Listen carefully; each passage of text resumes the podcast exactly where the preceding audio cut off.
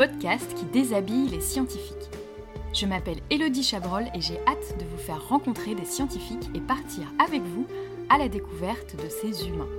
On va bien sûr parler un peu de science, mais on va surtout beaucoup parler d'eux.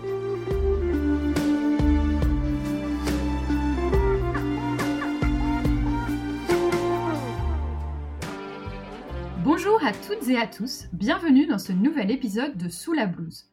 Aujourd'hui, je reçois Anaïs Orsi, climatologue. Bonjour Anaïs. Bonjour.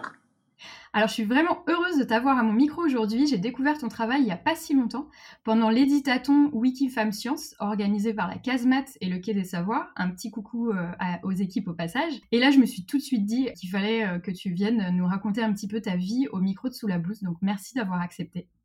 Si tu veux bien, on va commencer avec la blouse virtuelle sur le dos pour que tu nous racontes un petit peu tes recherches. Moi, je fais des recherches sur euh, le climat polaire. Donc, euh, mes recherches, elles, euh, elles visent à euh, aller dans des régions où on a vraiment très, très peu d'informations parce que les régions polaires, personne n'y habite ou très peu. Mm. Et, euh, et du coup, il y a peu de stations historiques, peu de, de- de données historiques. Et on a commencé un petit peu à aller les rendre visite, à aller leur rendre visite, que ce soit en Antarctique ou au Groenland, disons depuis une cinquantaine d'années, à installer quelques stations météo, mais disons qu'en Antarctique, les premières stations, c'était en 1957 et euh, bah, 50 ans, euh, c'est pas tout à fait assez pour connaître le climat. Et, et en- au Groenland, il y a des habitants au Groenland, donc on, avait, on a des stations sur la côte météo euh, depuis euh, environ 1850. Mais par contre, sur le continent, au milieu, c'est-à-dire sur la glace, Ouais. en fait, la- les, les premiers enregistrements qu'on a, c'est 1995. Ah, c'est hyper Et- euh, récent. Et- ouais, c'est hyper récent. Et du coup, ça, c'est un vrai problème parce que si ton premier enregistrement est 1995, comment tu fais pour savoir c'était comment avant le réchauffement anthropique? Mm. Parce qu'il avait déjà largement bien commencé. Et donc, on peut utiliser des satellites. On utilise un petit peu des satellites. Mais eux, ils commencent en 1979 à peu près. Donc, c'est pareil. Le réchauffement climatique il avait déjà commencé. Et du coup, en fait, dans les régions polaires, même pour comprendre le climat d'aujourd'hui, on utilise des méthodes qu'on appelle le paléoclimat.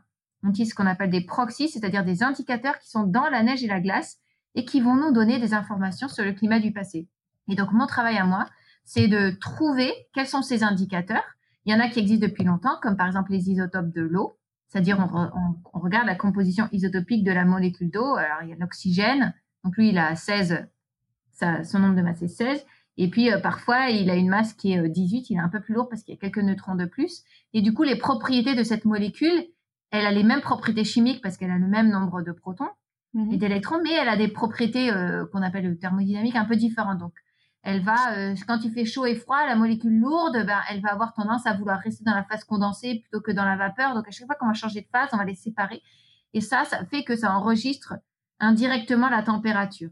Il y a des gens qui ont, euh, dans les années euh, 50, du coup 60 même, qui ont euh, calibré euh, la composition isotopique de la molécule d'eau dans la pluie par rapport à la température qu'il fait. Et comme ça, on- on- quand on mesure la composition de la glace, eh ben, on peut savoir la température qu'il faisait dans le passé. C'est une méthode et j'utilise d'autres méthodes qui sont euh, qui vont de euh, mettre un thermomètre dans un trou qu'on a laissé euh, après on- qu'on ait foré une carotte de glace, tout simplement, entre guillemets simplement, pour retrouver la température moyenne des mille dernières années, à regarder les isotopes des gaz rares comme le krypton qui vont pas exactement avoir la même signature que de gaz moins lourds. Et ça aussi, ça me donne des indications de température. Donc, je développe en même temps des nouveaux indicateurs, en même temps j'utilise les anciens indicateurs. Et quand on les met tous ensemble, eh ben, on arrive à avoir euh, une compréhension euh, ou une reconstruction de l'histoire du climat. Et la grande question, c'est euh, est-ce que le réchauffement climatique qu'on voit aujourd'hui, il est normal, pas normal, très différent, pas très différent de l'histoire de la température sur euh, 1000, 2000 ou 10 000 ans? 10 000 ans, c'est le, la, longueur de notre interglaciaire, donc la période chaude avant le. il y a une époque, la Terre, elle était glacée, hein, c'était l'âge de glace, c'était il y a 20 000 ans ou plus longtemps, entre 100 000 ans et 20 000 ans. Et puis de 20 000 à 10 000, on, a réchauffé. Ouais. Et puis de 10 000 à aujourd'hui, en gros, on est dans cette période chaude. Donc l'idée, c'est de savoir euh, est-ce que euh, ce qu'on voit aujourd'hui, c'est un petit peu différent ou très différent? Si c'est un petit peu différent, on se dit on va pouvoir peut-être s'adapter, ou les écosystèmes tels qu'ils existent aujourd'hui, les espèces elles ont vu ce climat, donc Pour il va y avoir euh, des bouleversements, mais c'est peut-être possible de, de s'adapter. Ouais.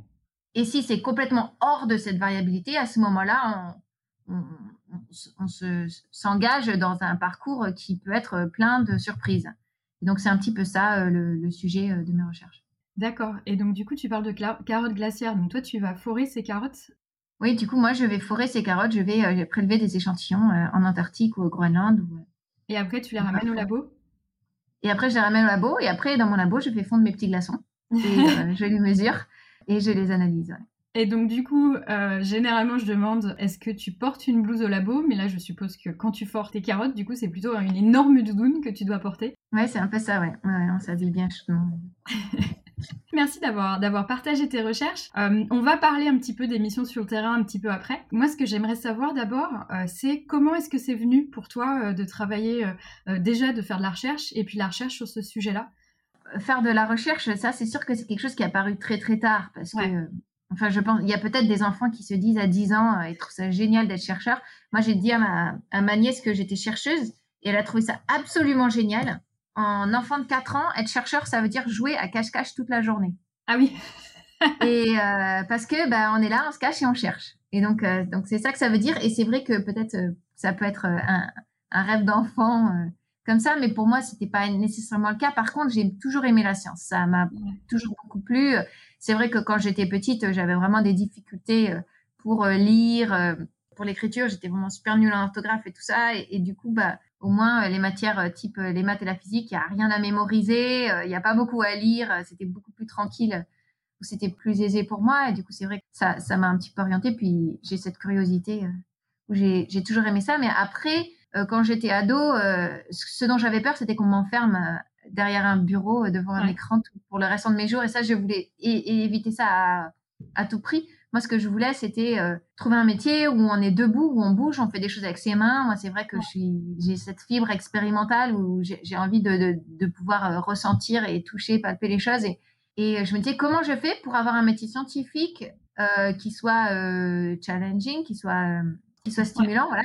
Comment je fais pour avoir un métier stimulant et en même temps euh, où je sois pas euh, coincée dans un ordinateur? Ouais. Alors du coup, à une époque, je m'étais dit ah ouais tiens, je pourrais faire kiné parce que moi le kiné lui il est debout et puis euh, il s'occupe des gens avec ses mains, donc ça, ça, me, ça, me, disait pas mal. Et puis bon, en fait, je, je suis partie dans des études de physique et, et c'est vrai que c'était vraiment très très intéressant d'étudier la physique et en même temps, euh, dans, quand j'étais dans mes études, je me suis aussi rendu compte que le, changement climatique, ça allait être vraiment le gros challenge de ma génération. C'était un peu quelque chose qui était encore naissant parce que bah, moi, j'ai passé euh, du coup mon bac en 1999, donc mmh. c'était le début des années 2000. Mmh. Et, euh, et, et, on commençait à sentir qu'il y allait avoir quelque chose avec le climat.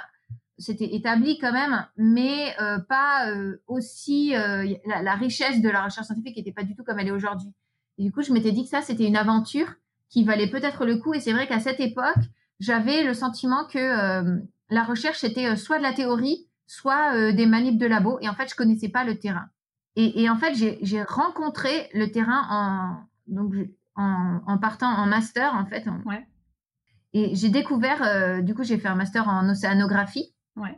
Et ou climatologie océanographie. Et je suis partie à l'époque aux États-Unis.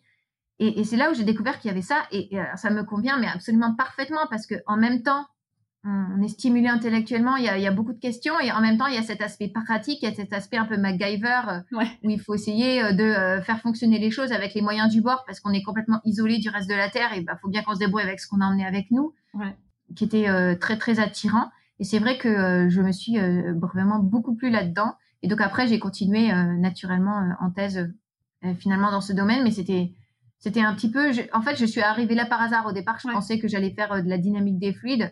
Je me disais, tiens, moi, ce que j'aime, c'est la physique. Et puis, du coup, comme je sais que le climat, c'est important, je vais faire de la physique de l'océan et de l'atmosphère. Mhm. Et puis, en faisant de la physique de l'océan et de l'atmosphère, je me suis rendu compte qu'on pouvait mesurer l'océan et l'atmosphère. Et, euh, et ça, ça m'a, vraiment euh, énormément plu et ça me plaît toujours autant aujourd'hui. Et ta première mission de terrain, c'était où?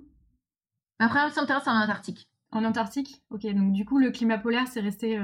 Ouais, c'est ça, ouais. En fait, après, je suis restée dans ce projet-là, euh, j'ai continué en thèse et, c'est vrai que, euh, ouais, j'ai vraiment beaucoup, beaucoup aimé ça. Et donc du coup, bah, c'est très bien, ça fait, ça fait la, la, transition vers ces missions de terrain. Est-ce que tu peux nous en parler un petit peu plus? Parce qu'effectivement, c'est un domaine de recherche, je trouve, moi, qui est passionnant. Euh, les missions de terrain, je trouve ça fou parce que euh, vous, y allez, vous y passez quand même euh, quelques semaines, voire quelques mois. ça a l'air d'être vraiment au bout du monde. Donc, est-ce que tu peux un peu nous, expliquer comment il se passe ces missions de terrain? T'en as fait, en as fait quelques-unes quand même? T'en as fait combien en tout Oui, alors en fait quand on, quand on étudie le climat, il y a plein de manières de le faire. Il y a des gens qui font uniquement de la modélisation, donc eux, pour le coup, ils sont coincés derrière l'ordinateur Et il y a des gens qui, il y a toute une partie euh, de, de laboratoire et il y a toute une partie de terrain qui se fait euh, à l'intérieur de la ville. Par exemple, il y a des gens qui mesurent la pollution atmosphérique, euh, qui vont mesurer ou l'augmentation des gaz à effet de serre. Donc eux, ils font du terrain, mais dans un milieu qui peut être urbanisé ou pas nécessairement très urbanisé, mais proche de la civilisation, où ils vont louer une maison ou un gîte et puis ils vont y rester et puis ils vont ou installer une station. Et Mais moi, le terrain que je fais, c'est d'aller dans des, dans des contrées perdues. Les océanographes, ils font ça aussi. Hein. ils prennent leur bateau, ils vont au milieu de l'océan. Et nous, euh, on prend euh, voilà euh, le bateau, l'avion, le tracteur, et puis on va au milieu de la glace. Et là-bas, c'est plat et blanc à perte de vue. Il n'y a pas un seul humain à des centaines de kilomètres à la ronde. les premières missions que j'ai fait, ma première mission, du coup, elle était en 2007. En 2007, il n'y avait pas encore Internet sur le terrain, c'est-à-dire qu'on avait un téléphone satellite qu'on pouvait utiliser pour Internet, mais c'était Internet à 36 kilobits. Donc, on pouvait envoyer des. En gros, on envoyait des textos. C'était à peu près ça. Quoi. On pouvait envoyer des emails et c'était tout. Et si jamais il fallait qu'on télécharge un PDF d'un manuel d'un instrument qui était cassé et on avait besoin d'aide, on pouvait le faire, mais ça allait prendre quelques heures. Donc, euh, on allait télécharger que le truc vraiment très important. Aujourd'hui, ça a vraiment bien progressé. Euh, dernière mission, les gens, ils, pouvaient avoir euh, Facebook et envoyer des petites ah images. On envoie des, timbres postes, hein. on n'envoie pas des vraies images qui font des gigas, mais on peut envoyer des petites images quand même maintenant. C'est assez différent. Bon, vous regarderez quand même pas des films en streaming, hein, mais oui, c'est sûr. Mais euh, ça coûte encore hyper cher. Mais, euh, mais la, les programmes, ils, permettent ça quand même maintenant. Donc, euh, donc même nous, dans notre travail, ça nous change un peu la vie parce que du coup, par exemple, on peut installer un instrument et puis on peut, il peut nous parler l'instrument de temps en temps. Ouais. Donc on peut vérifier qu'il marche bien même si on est à distance, par exemple. Alors comment c'était un peu plus à l'aveugle du coup en 2007 ben, En fait, non, on, y on était sur le terrain et quand on était sur le terrain, on était là, on était dans une petite bulle isolée du monde. Pas complètement isolée, mais quand même assez isolée. Parce mmh. qu'on avait quand même le téléphone, mais bon, c'est limité ce qui est important en fait dans ces missions que les gens peut-être ne se rendent pas compte, c'est que il y a besoin de, beaucoup d'infrastructures autour d'un projet. C'est-à-dire que dans un projet, par exemple, on peut être 10, mais, euh, mais sur les 10, il y aura euh, trois 3 ou 4 scientifiques, et puis on va emmener avec nous un mécanicien, un électricien, euh, un cuisinier, peut-être un chef de base, peut-être un médecin, et puis quelques scientifiques. Et, et, très rapidement, sur une station, surtout une station, c'est-à-dire un endroit où on a une infrastructure type un gros générateur et tout ça, eh ben, c'est impossible de ne pas amener un mécanicien avec nous. Si on est sur un raid, il va falloir amener quelqu'un qui est spécialiste de, de du diesel pour réparer euh, le tracteur si jamais il tombe en panne, parce que c'est très possible qu'il tombe en panne. En fait, en plus d'être euh, de faire très froid, on est souvent en haute altitude où il y a très peu d'oxygène, et du coup, quand il n'y a pas d'oxygène, ben, les moteurs à combustion, ils marchent pas bien, ah parce qu'en vrai, ils ont besoin d'oxygène. Et, euh, et, du coup, il y a plein de petites choses comme ça qui font que la vie quotidienne est, est particulière. Un autre exemple, c'est euh, l'eau qu'on a en Antarctique, elle est, c'est de l'eau pure. Ouais. Et donc, elle est tellement pure que euh, un jour, on, a la machine à café qui, on avait une nouvelle machine à café, on était très contents. Et ben, elle a commencé à déborder, déborder, déborder parce que il y avait le l'indicateur qui définit le niveau d'eau, il faisait par conductivité. Donc, ça marche très bien pour l'eau de chez nous parce qu'il y a des ions dedans. Il y a des minéraux. Ah oui. Mais l'eau dans l'Antarctique, il n'y a pas de minéraux. Alors du coup, bah, la sonde de conductivité, elle disait, ah, ben il n'y a pas d'eau. Et, ah du coup, le truc a débordé. Donc, euh, il y a plein de petits trucs comme ça. En fait, tout doit être vraiment adapté au terrain. Et du coup, on emmène toujours avec nous euh, des, techniciens. Et donc, en fait, la meilleure manière d'aller sur le terrain, moi, je savais pas ça quand j'étais petite. Si j'avais su, j'aurais sûrement fait un autre métier. Mais euh, c'est carrément d'être cuistot, charpentier, mécanicien, diesel, et pas des scientifiques. Ouais, c'est ce que j'allais dire en fait. Il y a moyen de participer à ces missions euh, en n'étant pas scientifique, mais euh, ouais, en étant euh, cuisinier, mécanicien et de venir avec vous. Et ouais. la, la, team de, de, soutien, elle est vraiment hyper importante parce qu'elle vous permet de faire votre travail tranquillement en fait. C'est ça. Hein ouais, c'est ça aussi parce que par exemple, on, on emmène un, un, cuisinier parce que faire à manger, ça prend beaucoup de temps, surtout quand on démarre avec devoir faire fondre de la glace. En fait, ça prend des heures et des heures. Et donc, si on amène le cuisinier avec nous, et eh ben lui, il s'occupe de de nous faire manger et nous, on peut s'occuper de faire de la science. Parce que déjà, quand il fait froid, disons que le nombre de calories qu'on utilise euh, dans la journée, euh, il est beaucoup plus important, mais surtout, on dépense peut-être 70% euh, de notre énergie qu'on a à se maintenir en vie, à avoir chaud. Et du coup, on n'a que 30% de notre cerveau qui est disponible, entre guillemets, pour faire de la science. Donc, on est, on est plus lent que d'habitude. Et s'il y a un problème, ça nous prend un tout petit peu plus de temps de le résoudre. Aussi parce que tout gèle et du coup, tout est plus difficile. Par exemple, il y a un moteur qui s'éteint, ben, il faut réchauffer le moteur pendant quelques heures avant de pouvoir l'allumer. Parce que si tu essaies de l'allumer qu'il est froid, il ne marchera pas. Et donc, ça veut dire que si jamais tu as éteint un truc, il ben, faut que tu le réchauffes. Donc, ce que tu pouvais à la fin de la saison, ce qu'on peut faire en une journée à moins 10, ça prend une semaine de le faire à moins 30. Ouais. Et, du coup, tout comme ça prend plus de temps. Alors, ben, d'avoir euh, un cuisinier, ça fait qu'on peut dégager du temps pour faire de la science. Et comme on est venu pour faire de la science, en fait, c'est beaucoup plus rentable de faire comme ça. Et du coup, quand vous êtes sur le terrain, c'est euh, science, euh, vous, passez vos journées là-dessus, en fait. Ah oui, oui. Il y a très très peu de temps libre. Oui, il y a en fait, ça dépend un petit peu de combien de temps dure la mission. Quand la mission dure longtemps, euh, on a besoin de prendre du temps libre. Donc, les gens qui partent deux semaines, par exemple, ils vont sûrement pas se prendre des week-ends. Mais quand on part trois mois, on a besoin de se. En fait, tout le monde a. La, la, semaine de 40 heures, elle est faite parce que sinon les gens ils vont disjoncter. Donc, euh, nous, on veut pas disjoncter, on essaie d'éviter. Du coup, euh, on travaille, par exemple, pas le dimanche. Donc, ça, ça dépend vraiment de la culture et du pays dans lequel on est. Ouais. Euh, si on se prend 24 heures, si on se prend deux jours, si on se prend qu'une demi-journée. parfois, par exemple, quand on part avec les Danois, on s'arrête tous samedi après-midi, douche obligatoire, on fait une grosse fête samedi soir et dimanche matin, on fait la grasse mat pour se récupérer de la grosse fête du samedi soir et dimanche après-midi, on recommence à bosser. D'accord. Oui. Donc, en fait, on, on s'arrête quoi de samedi après-midi à dimanche après-midi? Quand on est parti avec les Américains, je me souviens même plus du coup, mais je crois qu'on prenait, on se prenait les dimanches, mais il fallait, on avait quand même négocié d'avoir le, parce que les gens veulent beaucoup bosser, ils ont une culture vraiment du travail là-bas. Et du coup, en fait, de leur dire non, mais en fait, tu vas en avoir besoin de ton dimanche, prends-le. Euh, et puis on organisera, euh, voilà, euh, soit des petites soirées pour pour maintenir le lien, pour créer de la cohésion et tout ça. Et en fait, au début de la saison, on, fait des événements. Ouais. Et, et si toi, tu es le directeur scientifique, tu es le chef de base, ben c'est un peu à toi aussi d'insuffler euh, de l'énergie, euh, de maintenir les gens motivés. Ça, c'est une grosse partie du travail. C'est aussi, euh, aussi de maintenir la cohésion dans l'équipe pour que tout se passe bien et que les, les gens, ils, ils disjonctent pas. Et puis, à la fin de la saison, tout le monde est tellement crevé qu'en fait, on l'utilise pour dormir ce temps-là. Oui, parce qu'en fait, on est, on est épuisé, on est fatigué, que ce soit physiquement ou nerveusement. les gens, ils ont juste besoin d'avoir leur petite bulle, de, de, de, dormir un peu plus tard, d'être dans leur tente, de lire un mmh. bouquin, d'être dans leur bulle. Ils ont besoin de ça aussi, les gens. Et du coup, c'est important de prendre du temps pour ça, ouais. Et du coup, chaque mission de terrain, tu m'expliquais, euh, c'est toujours des équipes un peu différentes, c'est ça? C'est pas euh, toujours la même équipe euh, qui part en mission de terrain, ça peut être avec des scientifiques d'un peu partout. donc du coup, c'est pour ça que tu disais parfois c'est les Danois, parfois les Américains. Partez pas toujours avec, avec les mêmes. Est-ce que parfois vous embarquez des gens un peu différents qui sont pas des scientifiques on, ben, on embarque toujours des gens différents parce que déjà tout le personnel de soutien. Ben, alors il y en a, c'est, il y en a, c'est c'est toujours les mêmes. Il y a, il y a des gens qui, qui, qui ont, une, par exemple, une, une, une, affiliation, une affinité avec, euh, avec certaines organisations. Et puis, du coup, euh, de saison en saison, on se retrouve. Donc, ça, on est content. Entre scientifiques, en fait, euh, nous, dans le groupe des gens qui font des carottes de glace, dans le monde entier, il y a moins de 100 personnes. Donc, en fait, on se retrouve quand même un petit peu. Après, on a toujours des étudiants qui sont nouveaux et tout ça.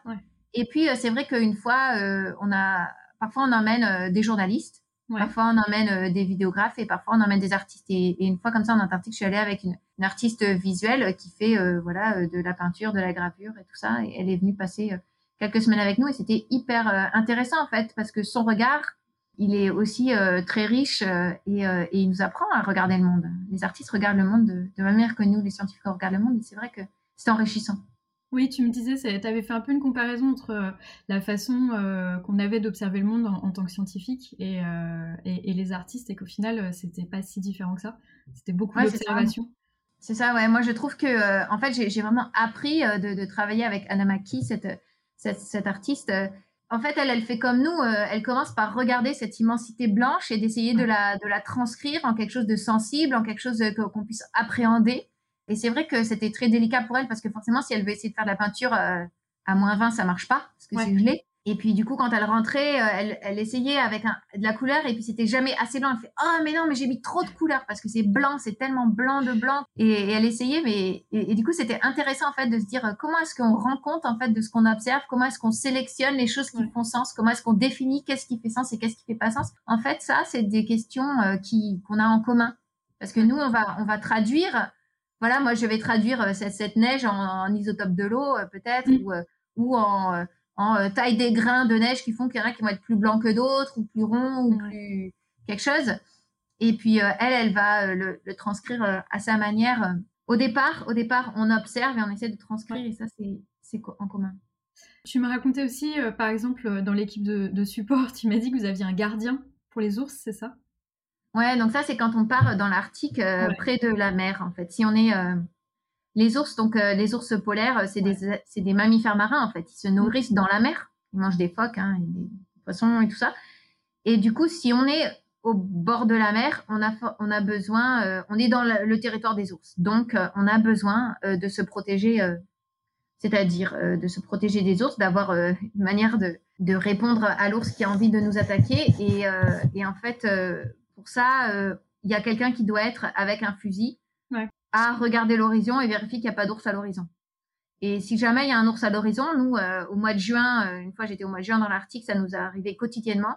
Et ben dans ce cas-là, on, tirait avec des pétards dessus, avec des, des euh, c'était des, des, des, fusées de feux d'artifice. Donc il y en a qui font du bruit, il y en a qui font un flash de lumière. Et en fait, ça suffit à les effrayer, à leur dire mais venez pas trop près, c'est pas bien à côté de là où on est, allez-vous-en, allez-vous-en. Du coup, ils s'en vont. Donc on, quand on voit un ours à l'horizon, voilà, on lance un pétard ou ou une, fusée. Et puis, du coup, comme ça, euh, ça les éloigne. Et comme ça, on n'est pas dans, dans, une confrontation parce que euh, la confrontation, euh, ça risque de mal finir, soit pour l'ours, soit pour nous. Ouais. Et, c'est pas ce qu'on veut. Et du coup, ça marche très bien, ça. Non, c'est juste parce qu'effectivement, on s'attend, tu vois, cuisinier, mécanicien, tout ça, mais c'est vrai que gardien d'ours, c'est le truc où je me suis dit, ah oui, c'est vrai qu'on pense pas à ça forcément. équipe, équipe de soutien sur, une, sur une mission. Tu m'as dit que la, pas mal de tes, de tes missions étaient pendant Noël? Ouais, ben en Antarctique, du coup, c'est sous la période de Noël. Hein. On part novembre, décembre, janvier en général la saison. Et du coup, vous faites quelque chose de spécial pour Noël? Ah bah ouais, on fait la fête. Ah, vous faites la fête? Tu m'avais dit que pour Noël, généralement, vous receviez un fruit, c'est ça? Oui, alors ça, c'est euh, donc ça, c'était quand, quand, je faisais l'émission avec les Américains. Euh, donc on partait pendant, euh, disons, deux ou trois mois. Donc on a, on a des, des fruits et légumes frais les deux premières semaines, et puis après, il n'y a plus rien. Ouais.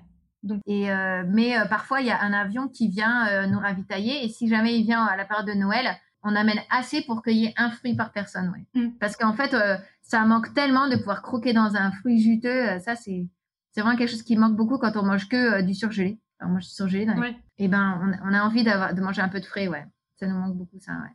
Et tu m'avais donné, tu m'avais parlé des pamplemousses, notamment. C'était le, pamplemousse, c'était les bons plans, c'est ça?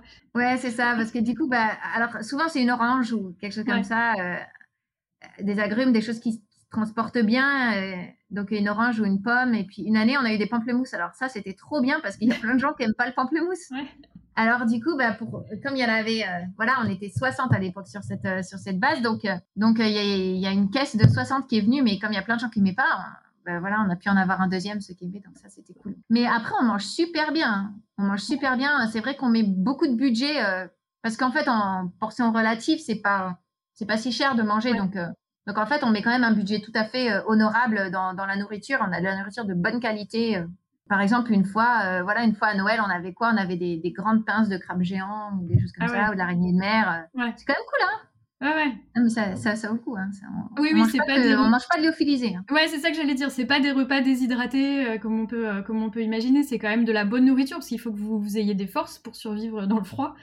Ouais, après, c'est que, c'est, on a tout ce que tu peux imaginer que tu puisses avoir un surgelé ou qui, sou, ou, ce qui, ou ce qui supporte des surgelés. Donc, euh, je dis pas, on peut emmener des, on peut emmener des, des, des conserves, par exemple, euh, tu vois, euh, mais de toute façon, elle sera gelée. La conserve, elle va geler. On va la, on va la garder, on va faire un trou dans la neige et puis on va la mettre là jusqu'à ce qu'on en ait besoin. Et donc, tout est comme ça. Donc, on a par exemple des fruits au sirop, des trucs comme ça, mais bon, ils sont passés par la, par la phase congelée à un moment ou à un autre. Ouais. Les camps, vous les créez à chaque fois, c'est ça? C'est pas une station, une base en dur qui existe? C'est des tentes que vous montez euh, à chaque expédition? C'est ça, ouais. Donc ça, ça, ça dépend vraiment. Ça dépend. Euh, y a, il existe des bases. Ouais. Mais euh, il existe aussi des, des, fois, on a besoin d'aller dans un endroit où on n'est jamais allé. En fait, la plupart du temps, on a besoin d'aller dans un endroit où on n'est jamais allé. Et auquel cas, eh ben, il s'est produit dans, le passé, par exemple, que quand on fait une, une, une, expédition de forage de carottes de glace, eh bien, ça dure 4 ou 5 ans. Donc, euh, on s'installe pendant un certain temps. Donc, euh, par exemple, quand on a foré la plus grande carotte à Domsé, la plus, la plus ancienne carotte de glace, qui donc remonte jusqu'à 800 000 ans, qui fait 2500 mètres de profondeur, ben, en fait, au départ, c'était un peu un corps de tente, mais en même temps, on a construit une station qui, s'appelle euh, Concordia. Mhm. Et, et, et aujourd'hui, la station, elle existe et le forage, il est fini et la station, elle est toujours utilisée. C'est pareil, il y en a une autre station qui s'appelle Conan Station, qui est dans une, autre zone de l'Antarctique, qui a été construite, du coup, celle-là par les Allemands. Concordia, c'est franco-italien. Et, et cette station-là, en fait, elle a été construite au début du forage et puis maintenant, on l'utilise toujours même s'il n'y a plus de forage. Mais après, il y a des fois, on décide qu'on va pas mettre une station et qu'on va juste y aller et on va y passer quelques étés et on va repartir. Et du coup, là, à ce moment-là, eh ben, on y va en tente. On a tente, c'est des tentes qui font, qui sont des, des, des qui font un demi, demi-cylindre comme on voit dans les tentes de réfugiés un peu. Ouais. On met un poêle à l'intérieur qui marche au même fuel que le kérosène des avions parce que comme ça, c'est pratique. On n'a qu'une seule sorte de fuel et, euh, et on vit comme ça. Et puis, euh, quand on a fini, on remet tout dans la boîte et puis la boîte, on la met sur, euh, sur une palette ou sur une. On la met un petit peu en hauteur sur une montagne de neige qu'on fabrique. Et puis euh, comme ça, elle ne sera pas trop à des mètres sous terre qu'il faut déneiger euh, l'année d'après quand on revient. On met des, voilà, on met des drapeaux, on met des, des, des, bâtons de bambou avec un drapeau pour être sûr qu'on arrive à retrouver où c'était qu'on a mis tout notre bazar. Parce que forcément, la neige, elle va tout recouvrir. Même s'il n'y a pas d'accumulation, le vent va transporter la neige et va faire une petite congère et va tout recouvrir. Vous avez jamais rien perdu Oh oui, oui. Mm. Ouais, ouais, c'est assez gros quand même. oui, gros quand oui, même, oui, euh. Dernière question euh, sur, euh, sur le terrain. Comment ça se passe leur tour? Parce que c'est vrai que ça doit vraiment. Vous, êtes dans une bulle pendant, pendant quelques semaines, voire parfois des mois. ça doit être un petit peu difficile de revenir à la vie réelle, on va dire, avec, avec les gens, avec beaucoup de communication, etc. Ça, ça se passe comment? Ouais, bah, ça prend un peu de temps. Ça dépend un petit peu de. Ouais, ça, ça dépend de combien de temps on est parti. Ça dépend si la, si la saison s'est bien passée à la fin ou si, euh, ou si c'était, il y a eu des complications. Euh, il y a toujours un petit peu des péripéties aussi, mais, euh, mais moi personnellement, c'est vrai que quand je reviens de trois mois en Antarctique, bah, je suis juste physiquement épuisée. J'ai besoin de dormir pendant quatre jours d'affilée. et puis après, bah, ça Et donc, c'est vrai que ça prend un petit peu de temps de, de se réadapter. Mais si on part juste pour une campagne d'été, ça prend un petit peu de temps à l'échelle de quelques jours ou une semaine ou deux. Enfin, c'est pas non plus euh, les gens qui hivernent. Je pense que euh, ils reviennent avec un certain décalage. Euh, c'est c'est différent. C'est vrai que moi j'ai jamais hiverné donc. Les gens qui hivernent, c'est ceux qui restent toute la période, c'est ça? Ils restent un an entier, 12 mois ah ou même 14 mois. Parce que des fois, ils font une campagne d'été, plus tout l'hiver, plus l'été d'après, ils, Ah oui, effectivement. En fait, un hivernage, c'est pire que d'aller dans la station spatiale. Les gens qui vont dans la station spatiale, ils restent six mois maximum. Ouais. Les hivernants, ils restent plus d'un an. Non, mais au niveau de, de qu'est-ce que ça veut dire d'être isolé avec 10 personnes au bout du monde ouais. Bah, en fait, c'est, c'est quelque chose quand même un hivernage. Il n'y a pas le même, euh, le même danger, il n'y a pas la même. Euh, mais, mais au niveau de l'isolement, euh, ouais. au niveau de l'isolement, c'est un bon entraînement que d'aller faire un hivernage pour se dire si on est capable de gérer. Ouais. Parce que c'est en même temps très loin et, très, et la promiscuité avec les autres. C'est les deux à la fois. Ouais, non mais c'est exactement ça parce que dans la station c'est pareil, ils sont, ils sont au final tous les uns sur les autres pendant, pendant quelques temps et isolé du reste du monde. Donc c'est vrai que c'est un, joli parallèle. On va là, je crois qu'on a. Est-ce que tu as encore quelque chose à raconter sur le terrain? Je pense qu'on a fait, on a fait à peu près le tour. Ah bah je pourrais tenir pendant tu des pourrais nous en raconter des histoires. non, je crois que c'était tout. Ah si, j'avais noté éventuellement une, une, anecdote de pénurie de M&M's. Quand on a besoin de beaucoup manger. Ouais. Parce que euh, un régime d'une personne normale c'est 2000 calories. Ouais. Et euh, le, les cuisiniers, ils essayent de tabler sur 4000 pour euh, quand on est sur le terrain. Mais en fait, ça dépend un petit peu chacun de son métabolisme. Alors, il y a des gens qui grossissent, hein. mais on a souvent besoin quand même de beaucoup plus manger. Et suivant notre métabolisme, on n'arrive ou pas à plus manger. Donc, une manière de plus manger, c'est de manger euh, plein de choses tout le temps et de grignoter pas mal. Et, euh, et, donc, ce qui est génial, c'est que on peut manger des gâteaux et des bonbons.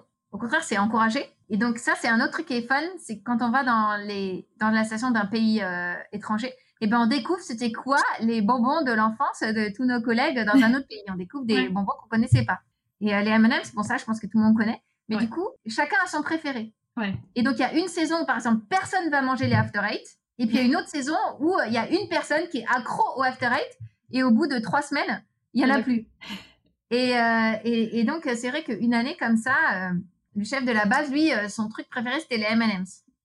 Donc, euh, quand on est tombé en pénurie de M&M's, eh ben, le moral du chef de base est largement euh, entamé. Ça, c'est un problème euh, énorme.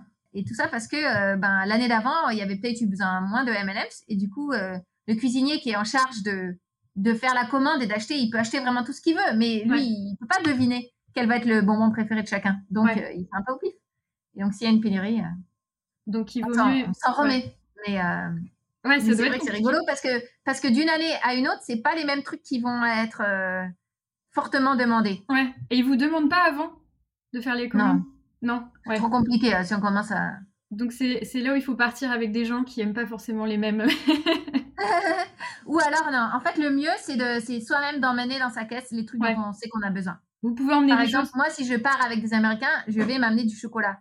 Parce qu'on peut pas leur faire confiance qu'ils auront du bon chocolat à 70% sur la base. Oui, ça c'est sûr.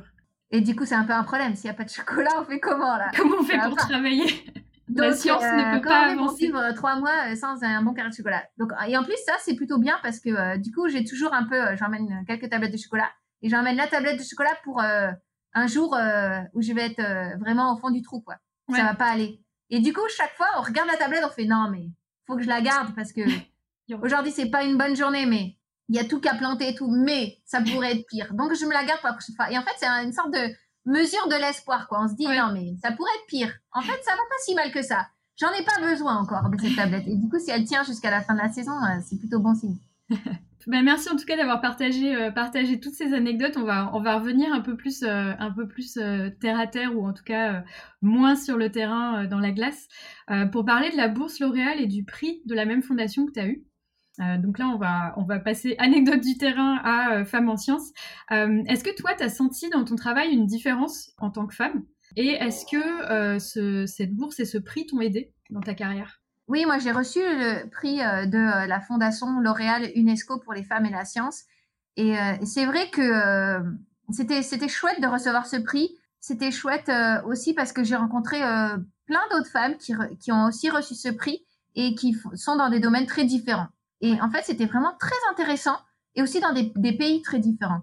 Et euh, parce qu'ils ont un peu un prix par région du monde et du coup, on se retrouve avec des gens qui ont pas du tout les mêmes challenges. Les, jeunes femmes euh, qui sont en Amérique du Sud ou euh, dans les pays arabes, par exemple, elles ont un soutien étatique énorme par rapport à ce qu'on a nous. On n'a pas l'impression, nous, que... alors, c'était une fausse impression, mais on n'a pas l'impression que, que l'État nous soutient plus que ce qu'on est euh, capable de fournir. Mais là-bas, en fait, on leur dit tout d'un coup, euh, il faut que vous, vous êtes l'avenir, il faut que vous fassiez avancer les choses, vous avez euh, des ressources infinies. Et, du coup, c'est aussi un petit peu vertigineux parce qu'ils ils sont isolés, ils n'ont pas de collègues, mais ils ont beaucoup de ressources. D'accord. Et nous, c'est l'inverse. On a plein de collègues, on a plein de gens avec qui échanger, avec qui discuter. C'est très collectif ce qu'on fait. Mais du coup, on, a l'impression qu'on a des ressources qui sont limitées dans notre travail de chercheurs en Europe ou, en Amérique du Nord. Et donc, c'est vrai que les problématiques qu'ils ont ou qu'elles ont, elles sont très, très différentes. Et c'est aussi, je me suis aussi rendu compte que euh, d'une discipline à l'autre, la difficulté d'être une femme est entièrement différente et, et c'est intéressant dans le sens où, euh, par exemple, on prend des gens qui sont en maths, en physique ou nous en climat et on n'a pas du tout la même, euh, la même expérience, même si des gens travaillent peut-être dans le même établissement.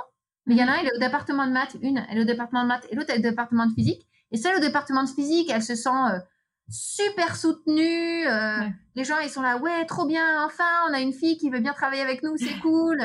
et, euh, et puis la fille au département de maths, elle se fait siffler dès qu'elle met du rouge à lèvres. Ah ouais. Les gens, ils sont là, ouais, non, mais de toute façon, les femmes, c'est pas aussi intelligent qu'un homme. Et, des réflexions comme ça tous les jours. Et en fait, on se rend compte que c'est pas les maths ou la physique. Enfin, il y a des problèmes qui sont vraiment par domaine, qui sont particuliers. En fait, c'est vraiment une atmosphère dans une équipe qui devient permissive à euh, siffler. Enfin, non, c'est pas ok. Enfin, c'est ok pour personne de siffler quelqu'un euh, quand il met une jupe, quand il se maquille. Mais, mais du coup, euh, c'est vrai qu'il y a des filles qui sont agressées au quotidien et qui, qui changent complètement la manière de s'habiller, par exemple, pour pas se prendre des réflexions. Et puis il y en a d'autres qui se sentent au contraire très encouragées. Donc c'est vrai que j'ai compris en fait la, la différence de traitement que ça pouvait qu'on pouvait avoir les uns avec les autres. Après, nous, dans les sciences de la Terre, on a quelque chose de particulier parce que c'est vrai que le terrain, euh, d'aller en Antarctique, ben, il y, a, tout un peu cette, euh, je sais pas, euh, iconographie du héros polaire. Et le héros polaire, il est quand même un tout petit peu macho. Et, et, et après, ça va vraiment dépendre de la culture. la proportion de machisme, elle va, elle va vraiment dépendre de la culture de chaque pays. Et, moi, qui suis partie avec des gens de plein de pays différents, je peux dire ça. L'atmosphère est très, très différente d'un pays à l'autre. Et ça, c'est encourageant parce que si c'est différent d'un pays à l'autre, ça veut dire qu'on peut le résoudre. Ouais. Ben, c'est pas, euh, on se rend compte que c'est une question qui est plus culturelle que euh, qu'autre chose et, du coup euh, on va pouvoir progresser peut-être aussi en, en, ayant des données, en, en, en, confrontant les expériences et les mhm. manières de fonctionner qu'ont les uns et les autres pour essayer d'éviter les incidents et, et pour essayer de de progresser dans ces choses-là. Mais par exemple, moi, il n'y a aucun pays avec lequel je suis partie où il y a des vêtements adaptés aux femmes. Que ce soit les chaussures, que ce soit les vestes, les pantalons, c'est taille homme. Alors, on pourrait penser, mais une grosse doudoune, on s'en fout. Mais en fait, on s'en fout pas complètement parce que si la, seule doudoune qu'on puisse mettre, elle, est, elle est mille fois trop grande parce que pour passer les hanches, il faut que les épaules soient deux fois plus larges. Et eh ben, en vrai, c'est lourd. Euh, euh, c'est c'est pas adapté, c'est plus difficile de marcher avec une avec les chaussures quand la plus petite pointure c'est trois pointures au-dessus de la tienne. Ouais. Bah c'est quand même plus difficile de marcher donc tu euh, t'es un petit peu engoncé dans tout ça et, et moi j'ai de la chance, je suis grande, je fais 1m70, il y a plein de mecs qui font 1m70 donc mais une femme qui est un peu petite, franchement c'est un énorme handicap quoi. Et, et ça c'est on le retrouve vraiment enfin les, les équipements, ils sont pas faits pour être mixtes et, et ça, il n'y a pas d'excuse aujourd'hui pour que euh, les euh, gens qui s'occupent de la logistique, ils n'achètent pas euh, des choses qui soient aussi pour les femmes. Parce qu'en plus, c'est fait à, souvent, c'est fait sur mesure, entre guillemets, pour chaque nation. Je veux dire, les, sous-vêtements, par exemple, on nous donne des sous-vêtements hommes, mais en vrai, les sous-vêtements, ça existe aussi pour les femmes. Ils pourraient juste avoir dans, dans leur bibliothèque des sous-vêtements femmes aussi, quoi. Parce qu'il n'y a pas de raison que moi je vais mettre un caleçon homme. Enfin, oui, bah, ah oui, tu as même des sous-vêtements du coup. Euh, c'est les sous-vêtements thermiques par exemple, c'est cool parce qu'ils nous donnent des sous-vêtements thermiques parce que on les on, on, met que ça donc on les à la fin de saison ils sont usés. Ça va à ce niveau-là quoi. En fait, je comprends pas pourquoi il n'y a pas des sous-vêtements femmes. Parce que ça existe ça sur le catalogue. Hein, Eli Hansen, il fait pour hommes et pour femmes, hein, mais ils achètent que pour hommes. Ah ouais. Et ça c'est des petits trucs qui sont tout bêtes, mais euh, c'est juste euh, il y a assez de femmes qui partent pour qu'on puisse aussi avoir une taille M en homme. Oui, c'est ça, t'es pas la seule, quoi. C'est, Mais c'est juste, euh, en fait, je pense qu'on on devrait que tous les gens qui sont responsables des approvisionnements, eh ben, tous les mecs, on leur fasse mettre des pantalons femmes pendant un mois, et juste qu'ils se rendent compte, en fait, que non, en fait, non, c'est pas taillé pareil, et qu'en fait, il y a une différence. Mais après, les vêtements extérieurs, par contre, souvent, ils n'existent pas. Donc, c'est compliqué. Mais ça, euh, c'est vrai qu'on est vraiment en retard là-dessus. Et du coup, ça, ça fait que ça change pas la vie. Hein. On, va s'arranger, mais on ne se sent pas invité. Ouais, c'est moins euh, agréable, quoi. On se... Oui, voilà, ça, on se sent pas invité. En fait, euh, en fait, on sent qu'on est de trop, on sent que euh, c'est pas fait pour nous. Et, et, je dis c'est un problème. Et bon, moi, dans mon petit domaine, mais par exemple, en, dans l'espace, pour revenir sur ça, il y a eu tout un, toute une histoire sur le fait que la femme, on lui a pas autorisé à faire sa sortie extravéhiculaire parce que bah il n'y avait pas la combi à sa taille. Mais c'est nul comme excuse, ça. En fait, on empêche les gens de progresser avec des petites questions comme ça qui sont en fait pas la fin du monde à résoudre. Ouais, et puis surtout qu'à que euh, à la limite quand tu es déjà dedans, que tu as ta place et que ça va, mais par exemple une jeune fille en master qui part et qui voit que euh, c'est que des sous-vêtements d'hommes, etc. Ça peut être plus compliqué de se dire bah c'est ma place. Ça veut juste dire que euh, on considère pas. En fait, on a le droit de venir si on insiste d'y aller quoi. En gros, c'est ça. Ouais. Ouais. Et c'est là, bah te plains pas, c'est toi qui as voulu venir ou. Ouais. Et c'est vrai que ça, bah, c'est la question, c'est est-ce qu'on a besoin d'avoir des femmes? Enfin, pourquoi est-ce que peut-être que les mecs euh, ils sont mieux tout, seuls tranquilles, mais la, la, recherche elle montre quand même que euh, une équipe euh, diverse marche mieux qu'une équipe pas diverse, qu'une équipe avec les deux genres va avoir moins de problèmes humains qu'une équipe avec que des mecs ou que des femmes. Et c'est pour ça que dans l'espace ils font vraiment attention d'avoir des équipes mixtes maintenant. Enfin, c'est impossible parce que parce que l'alchimie entre les humains, elle est faite pour qu'on travaille ensemble. il y a même euh, des études qui ont été faites sur, sur la diversité, au-delà de la diversité homme-femme et la diversité euh, de, de, compétences ou d'expériences ou la diversité ethnique. En, fait, les gens ont montré que euh, une équipe qui était plus diverse au niveau des parcours et au niveau de, eh bien, elle fonctionnait mieux qu'une équipe qui a été sélectionnée sur son expertise. C'est-à-dire, on prend des gens qui sont moyens, mais on les prend très différents les uns des autres. Et bien, ils sont plus efficaces que que des experts qui sont très homogènes parce que ces gens-là, ils, auront, euh, ils vont se challenger les uns les autres pour trouver des bonnes solutions quand il y a un problème. Ils vont être plus créatifs parce qu'ils vont avoir des visions du monde qui sont différentes. Et en fait, ça, ça fait progresser mieux et plus rapidement que d'avoir euh, des gens qui sont très forts mais qui ont une pensée très homogène.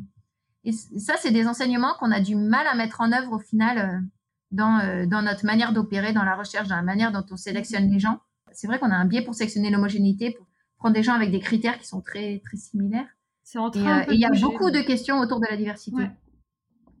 Beaucoup de chantiers euh, autour de ça. Et c'est vrai que la, Fondation L'Oréal, pour venir là-dessus, euh, ils font vraiment des efforts pour essayer de casser les stéréotypes, de les analyser aussi. Moi, ce que j'ai apprécié de travailler avec eux, c'était que ce qu'ils font, c'est c'est aussi d'évaluer les actions qu'ils font. C'est-à-dire, ils vont faire une, une action de sensibilisation des jeunes filles à la science, puis ils vont mesurer si ça a vraiment eu un impact sur leur carrière.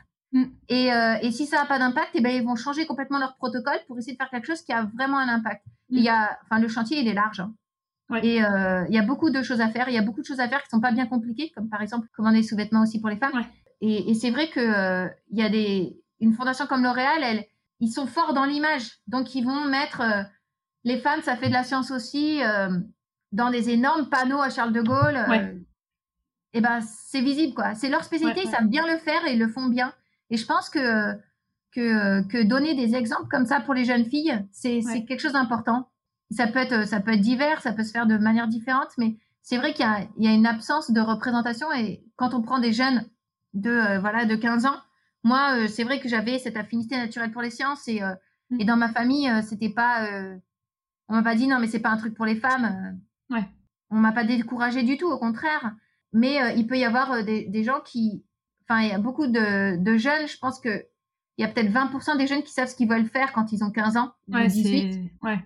Et 80%, ils savent pas, ils ont aucune idée, ils, ont vraiment mais aucune idée. Enfin, ils ont certaines idées du, un peu de domaine très large en disant je suis nul en ça, je suis meilleur en ça, donc je peux aller dans mais et, en fait, au final, pour, pour choisir si on va faire euh, sciences ou lettres en, seconde, bah il y en a plein, euh, ils vont ou alors choisir par défaut, ou alors ils vont faire comme font leurs amis. C'est-à-dire, euh, en fait, le choix, il va être autant social que, que sur comment je me vois. Et, l'autre manière de choisir, c'est de se dire, je connais quelqu'un qui fait ça et il a l'air heureux dans sa vie, et du coup, je vais suivre ça. Et ça, c'est c'est aussi pour ça que c'est très délicat de, de, changer un petit peu le, quest ce qui va s'orienter dans la science Parce que, euh, en fait, si on n'a pas de, de, de, de modèle, eh ben, on va pas penser que c'est pour nous. En fait, comment est-ce qu'on fait pour, pour penser que c'est pour nous euh, sans ces modèles? Et, la Fondation L'Oréal UNESCO, elle fait vraiment ça. Elle essaye de, de donner de la publicité euh, pour que les jeunes puissent s'engager. Et en même temps, elle soutient aussi les jeunes femmes à un moment un petit peu clé de la carrière, justement entre le doctorat, le postdoctorat, entre ce moment où on est en fait un, dans, le monde scientifique très très précaire en fait entre la fin du doctorat et le moment où on a un, poste de chercheur ou de professeur, il se passe quand même 5-6 ans à un âge très particulier où souvent on est en train de se marier, d'avoir des enfants et, euh, et, où on peut se poser des questions assez euh, sérieuses quand il s'agit de, de faire un métier qui, il faut bien avouer, euh, est délicat au niveau de la location géographique. Quand on vit en couple et qu'on passe quelques années dans un pays, puis dans un autre continent, puis dans un autre continent, bah faut que le mm. conjoint soit il suive, soit il soit un peu dans le même domaine, soit et, et c'est des questions personnelles. Enfin, si c'est euh, soit tu vis avec la personne que tu aimes, soit tu peux continuer ta carrière. comment tu fais pour choisir? C'est pas très facile. Et, c'est vrai que ben recevoir ce prix à un moment, c'est un peu un truc qui qui est encourageant, où on peut se dire oui, en fait peut-être que je suis légitime et peut-être que je peux continuer. C'est vrai que pour ça, euh, moi, ça m'a bien aidé d'avoir ce prix. Pour revenir au rôle modèle, c'est ce que j'essaye de faire. Alors bien sûr à bien plus petite échelle, mais euh, l'idée de ce podcast aussi, c'est ça justement, c'est de montrer des scientifiques et comment ils en sont arrivés à faire de la recherche pour justement un peu démystifier, euh, comme on disait au début, tu sais, ce truc de tiens, j'ai envie d'être chercheur tout, tout, tout, jeune déjà, j'avais envie et de montrer que parfois c'est, tu vois, c'est quelque chose qu'on décide bien plus tard et que les gens puissent s'identifier à des histoires euh, de, de, de, personnes plus que, que des réussites scientifiques. Moi, je pense que je pense que la moitié des chercheurs, c'est peut-être encore plus vrai pour les gens un peu plus âgés que nous, mais la moitié des chercheurs, en fait, ils sont tombés dans la recherche presque par hasard. Ouais. C'est un état d'esprit et tout ça, et ils se sont, ils, sont rentrés dans un projet, euh, peut-être en étant technicien, euh, peut-être en, voilà, peut-être en aidant comme ça, parce mm, qu'il se passait quelque chose et ils ont voulu y aller. Et puis tout d'un coup, ils sont tombés dedans et ça leur a beaucoup plu. Et puis euh, c'était une manière de s'exprimer euh, parce que c'est créatif la recherche, c'est un métier créatif. Mmh, ouais, et, euh, et donc ça, ça, ça, correspond à certaines personnes qui vont vraiment s'épanouir dedans et certaines personnes vont être perdues et vont y aller une fois et vont dire ok c'est bon. Ouais. ok, ça prend beaucoup trop de temps. Ouais. C'est très fastidieux tout ça. moi, ça m'a pas. C'est pas possible. Et, et c'est vrai que ben les métiers créatifs, c'est c'est des métiers qui sont sont difficilement enseignables dans un parcours euh, normé, parce que c'est pas normé en fait. Non. La gravité, ça se norme pas bien, et, c'est vrai que on a ça en commun avec euh, tous les autres métiers créatifs qui peuvent être plus mm-hmm. artistiques, quoi. Et puis c'est vrai qu'il n'y a pas un parcours euh, où il n'y a pas une vie de chercheur ou euh, enfin c'est tous les chercheurs et chercheuses sont un peu différents tu vois. Ils ont tous euh, un, un, une journée type par exemple tout entre le terrain moi j'étais dans un labo tu vois. Enfin c'est vraiment pas forcément les, mêmes façons de faire. Et c'est vrai que du coup pour donner une idée tu vois c'est plus difficile. Il y, a, certains métiers qui sont plus facilement rangeables dans des cases quand on est plus jeune et du coup expliquer bah qu'est-ce que c'est qu'un médecin? Bon bah voilà on sait on en côtoie. Les scientifiques non seulement on n'en côtoie pas et puis c'est vrai que c'est plus difficile d'arriver à expliquer un peu vu la la différence qu'il peut y avoir entre certains domaines parfois. Oui, euh, c'est vrai, mais, mais en fait, le truc avec les scientifiques, c'est qu'on définit nos objectifs. En fait, chaque scientifique va organiser son travail de scientifique de la manière dont son cerveau fonctionne, dont ses mains fonctionnent. Alors, il y a des constantes disciplinaires, mais en fait, en vrai, euh, par exemple, moi, dans mon métier, je choisis complètement, si j'avais aujourd'hui envie de passer le reste de ma vie derrière un ordinateur, je pourrais. Mm. à faire plus de l'analyse de données, euh, du big mm-hmm. data, ou alors partir dans la modélisation. Je pourrais faire de, des choses très créatives qui soient écrire des programmes informatiques. Je pourrais faire des choses très appliquées qui soient euh, euh, répondre à telle ville a besoin d'un plan climat, comment est-ce qu'on va trouver les meilleures données, comment est-ce qu'on va instrumenter, si j'ai envie de faire plus des manies, comment est-ce qu'on va instrumenter un réseau d'observation autour d'une ville. Je pourrais faire un truc très appliqué, je pourrais faire un truc très théorique, je pourrais mm. faire un truc qu'avec un papier un crayon, quoique ça, pas trop. Mais il y a des domaines où on peut encore faire ça. Ou alors, je peux faire comme moi et euh, passer euh, mon temps à euh, construire des instruments, à les déployer sur le terrain, à voilà, passer des jours et des jours à pelleter de la neige, choses qui sont peut-être pas hyper techniques, ou faire un peu de tout à la fois et avoir un, ou alors faire plein de com et beaucoup parler, beaucoup enseigner, beaucoup traduire. Mm. En fait, il y a tout. On peut faire un peu de tout. On peut faire un très bien et pas du tout les autres. En fait, on, c'est un métier quand même qu'on peut m'aller et, faire à son image. Ouais, dans la recherche en académie, en tout cas, euh, ouais, la recherche publique. Alors, on arrive, euh, on est bientôt à la fin du podcast. Moi, ce que j'avais euh, envie que tu me racontes rapidement, quand tu n'es pas sur le terrain ou que tu n'es pas au labo, qu'est-ce que tu fais pour te relaxer? Ah, voilà, qu'est-ce que je fais pour me relaxer? Bah Je vais dehors. Tu vas dehors. voilà, moi, je, si je peux, je vais dehors. C'est quoi ce que tu préfères faire? Tu m'as dit rando, escalade, un peu de bateau aussi quand tu peux? Oui, c'est ça. Euh, la rando, c'est ce qui est le plus accessible. Je pense euh, c'est facile. Hein, on prend euh, voilà un sac à dos, on y met dedans une bouteille d'eau et puis on peut aller faire un, petit tour. on n'est pas obligé d'aller très loin, mais en même temps, si on va loin, bah, c'est des paysans. C'est vrai que moi, j'aime, voilà, quand on, quand on est dehors, ça, ça éveille les cinq sens. Il y a des odeurs, il y a des sons, mmh, mmh. il y a des choses à voir, il y a des choses à sentir. Et euh, c'est vrai que euh, ça, je trouve ça très relaxant en fait. Ouais. Et c'est vrai que moi, quand, j'ai du temps libre, je vais pas euh, me mettre dans une maison et regarder un film. Je supporte pas de regarder les écrans. Et j'aime beaucoup regarder les films, j'aime beaucoup le cinéma. Mais, mais c'est vrai que si je passe beaucoup de temps d'écran, surtout maintenant avec le Covid, je passe trop de temps d'écran ouais. à mon travail. Alors, tout mon temps libre, il va être passé très très loin de tout ça. Et tu étais secouriste en montagne d'ailleurs? Ouais, c'est ça. Et en fait, pour moi, dans, même dans mon enfance, la montagne, ça a été euh, toujours un peu euh, une manière de s'extraire en fait de peut-être la, la, vie un peu euh, stressante ou, ou agressive qu'on peut avoir en ville. Mm. Et, je trouve que c'est apaisant la montagne. Et c'est vrai que ça, c'est quelque chose qui, qui, compte beaucoup pour moi et que j'ai envie de partager. Et une des manières de partager, c'est bon, de faire venir des gens, mais aussi de rendre la montagne plus sûre. Et du coup, c'est quand j'habitais en Californie, euh, là-bas, les, les, secouristes, c'est des volontaires. Et du coup, bah, je m'étais engagée pendant, pendant cinq ans, quand j'étais en Californie, euh, je faisais du, secours en montagne ou du secours en désert, on pourrait dire, parce que la Californie, c'est beaucoup le désert. C'était une très bonne manière aussi de, débrancher, en fait, de notre monde de, chercheurs, où ce qu'on, fait, ça a un impact au très long terme. Parce qu'être secouriste, c'est un impact au très court terme. C'est, il y a quelqu'un qui a disparu maintenant, là, dans les, dix minutes qui viennent, il faut être sorti de sa maison, et dans l'heure qui vient, il faut l'avoir trouvé. Et si on l'a pas trouvé dans les deux heures, c'est vraiment, euh, sa vie est en danger. Et du coup, c'est une temporalité totalement différente. Et euh, moi, ça m'apporte aussi de l'équilibre, en fait, de pouvoir, euh, de pouvoir travailler sur une temporalité extrêmement différente, sur l'urgent. Euh, parce que ce qu'on fait dans la recherche, c'est jamais vraiment urgent. Ouais, tu avais un impact direct, en fait.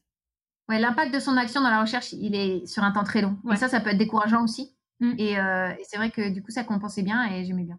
Tu sais à peu près combien de personnes tu es allé, chercher? Ah ouais, Je suis allée chercher plein de personnes, mais c'est jamais moi qui les ai attrapées. Parce que euh, ce qui se passe, c'est que, euh, c'est que quand, quand on est euh, secouriste en Californie, dans un endroit où il y a très probablement du soleil, hein, parce que c'est un, un, climat aride, et eh ben nous, on, trouve où la personne est partie et l'hélicoptère va attraper la personne. D'accord.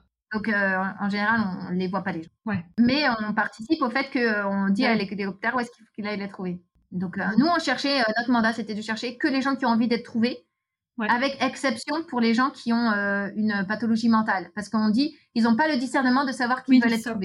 Et du coup, quand tu dis les gens qui ont envie d'être trouvés, comment tu fais la, distinction? Bah, Par exemple, un voleur qui s'enfuit ou un migrant, oui. eh ben, on va pas le chercher lui. Oui, les, randonneurs perdus, euh, les gens. Euh, voilà, on va chercher les randonneurs perdus et on va chercher euh, les petites mamies d'Alzheimer qui se sont évadées. Et celles-là, on les trouve en général au bistrot du coin la nuit parce que c'est le seul endroit où il y a de la lumière, donc ils sont perdus, donc au bout d'un moment, bah, ils sont attirés par la lumière et puis on les retrouve.